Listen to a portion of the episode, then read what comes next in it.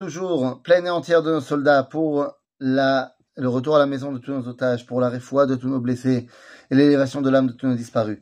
Nous continuons dans les lois sur les rois et les guerres du Rambam de Maïmonide au chapitre 8, troisième partie, et nous sommes dans la Halacha 7.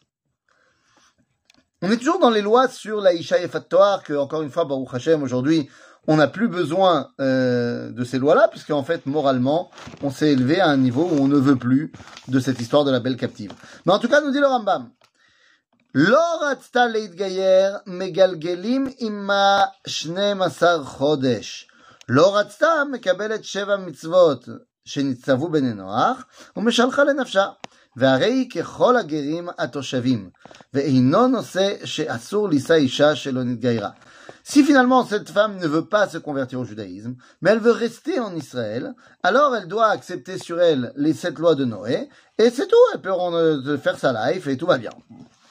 évidemment qu'il ne pourra pas se marier avec cette femme-là, car on ne peut se marier qu'avec une femme qui s'est convertie. C'est-à-dire qu'il y a une différence entre guerre Toshav et guerre Tzedek.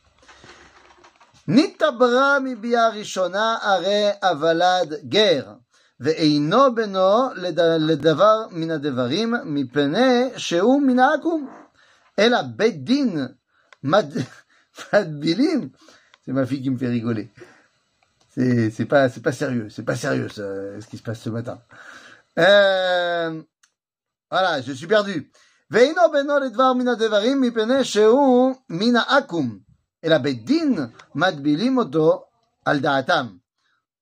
ותמר מביאה ראשונה של יפת, של יפת תואר, סליחה איתה. אבל אבשלום נולד מאחר הנישואין. נמצאת תמר אחות אבשלום מאמו ומותרת להינשא לאמנון. וכן הוא אומר דבר נע על המלך כי לא ימניעני ממך. Donc nous dit ici le Rambam une halakha très importante. Il nous dit si jamais on rappelait qu'il y a une permission d'avoir une bia rishona. Donc nous dit le, le, Rambam si jamais il y a de cette bia rishona elle est tombée enceinte, alors l'enfant sera directement converti. Mais il n'est pas son fils à ce monsieur-là. Il n'est pas son fils. Pourquoi? Parce que sa femme n'est pas encore sa femme. Et donc cet enfant qui va naître, certes, est déjà d'ores et déjà converti, mais il n'est pas officiellement le fils de cet homme-là. Mais le Beddin va le tremper dans le mikvé et le convertir. Et on nous raconte l'histoire de Tamar. Tamar, la femme de, enfin la femme, la fille de David, eh bien Tamar, Mibia Rishona chez les Aïta. Elle était la fille d'une femme que David a prise, qui était Isha Aval Avshalom, mais Avshalom, lui, est né après que David s'est marié avec cette femme. Nimtzeta Tamar, ça veut dire que Tamar était donc la sœur de Avshalom, de sa mère, mais en vrai, elle n'était pas véritablement la fille de David, et donc elle était permise à Amnon, techniquement.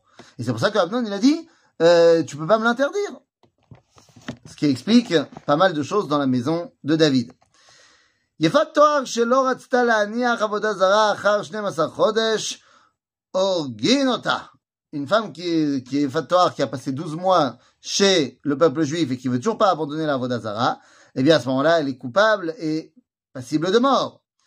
וכן עיר שהשלימה עמה אין כורתים להם ברית עד שיחפרו בעבודה זרה ועבדו את כל מקומותיה וקיבלו שאר מצוות שנסתוו בני נוח.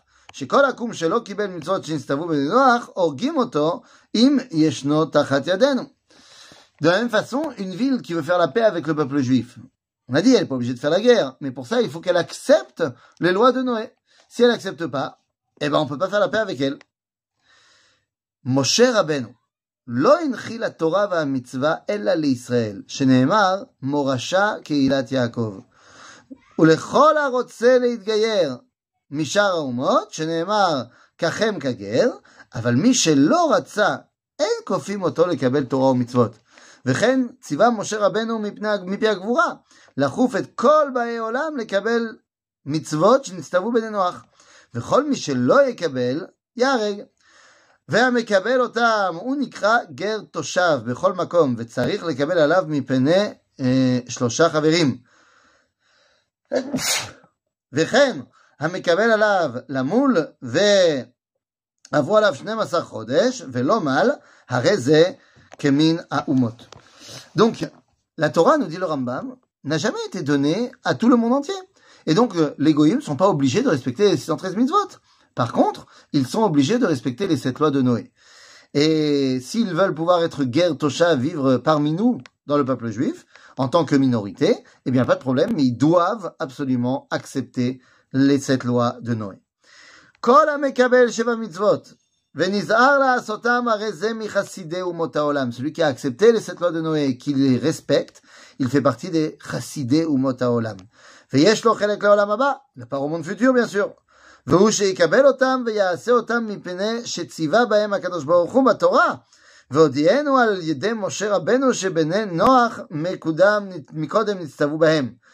Et il faut qu'il fasse ces mitzvot-là parce que c'est marqué dans la Torah.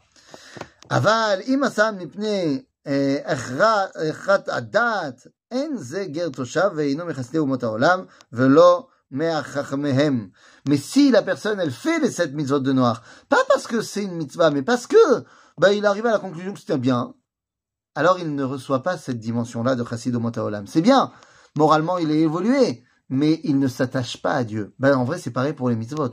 Si tu fais les mitzvot parce que tu penses que intellectuellement c'est bien, ou parce que tu penses que moralement c'est bien, mais que tu ne les fais pas parce que c'est une mitzvah, bien toi aussi, tu n'as pas fait véritablement la mitzvah. Et juste avant de terminer, je voudrais rappeler quand même qu'on est aujourd'hui euh, le 20 Tevet. Et le 20 Tevet, n'est autre que la Iloula de Rabbeinu Agadol Rambam. Et c'est la Iloula du Rambam, et c'est important de le souligner parce que Mi Moshe ad Moshe Nkan ke Moshe. De Moshe jusqu'à Moshe, Moshe Rabbeinu jusqu'à Moshe ben Maimon, il n'y a pas eu comme Moshe. Un homme qui est capable de nous transmettre toute la Torah. Et c'est pour ça que nous étudions en ce moment un livre qui s'appelle Ilchot Melachim, mais qui se trouve dans un plus grand livre qui s'appelle Mishneh Torah.